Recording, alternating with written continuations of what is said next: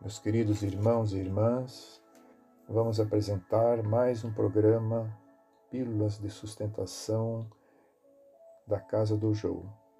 Hoje com a mensagem de Emmanuel, contida no livro Vinha de Luz, de título Política Divina.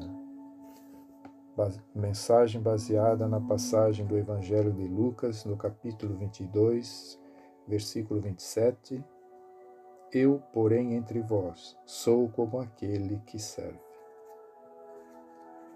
O discípulo sincero do Evangelho não necessita respirar o clima da política administrativa do mundo para cumprir o ministério que lhe é cometido.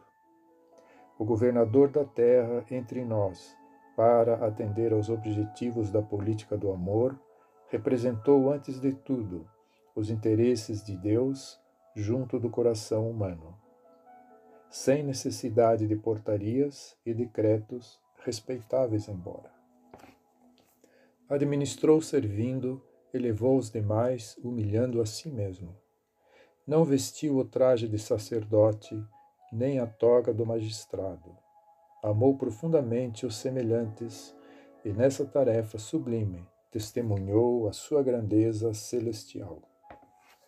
Que seria das organizações cristãs se o apostolado que lhes diz respeito estivesse subordinado a reis e ministros, câmaras e parlamentos transitórios?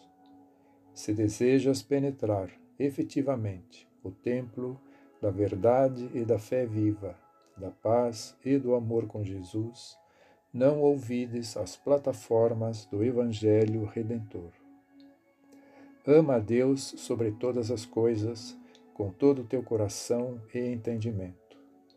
Ama o próximo como a ti mesmo. Cessa o egoísmo da animalidade primitiva. Faze o bem aos que te fazem mal.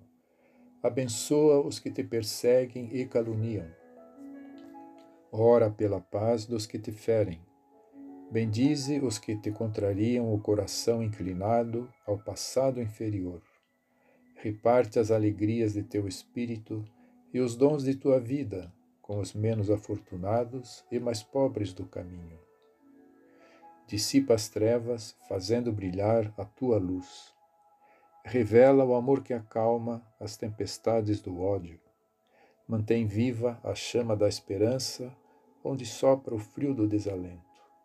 Levanta os caídos Sê a muleta benfeitora dos que se arrastam sob legiões morais.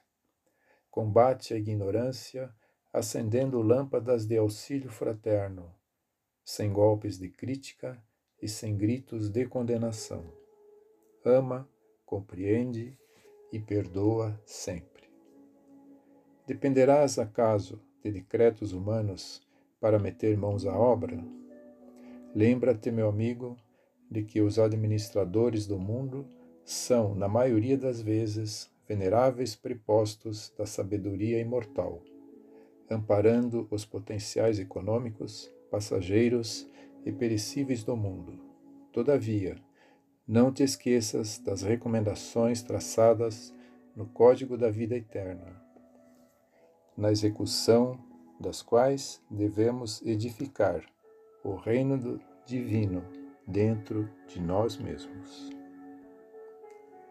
Que Jesus nos fortaleça nesta nossa jornada e que Sua luz ilumine o nosso caminho. Graças a Deus.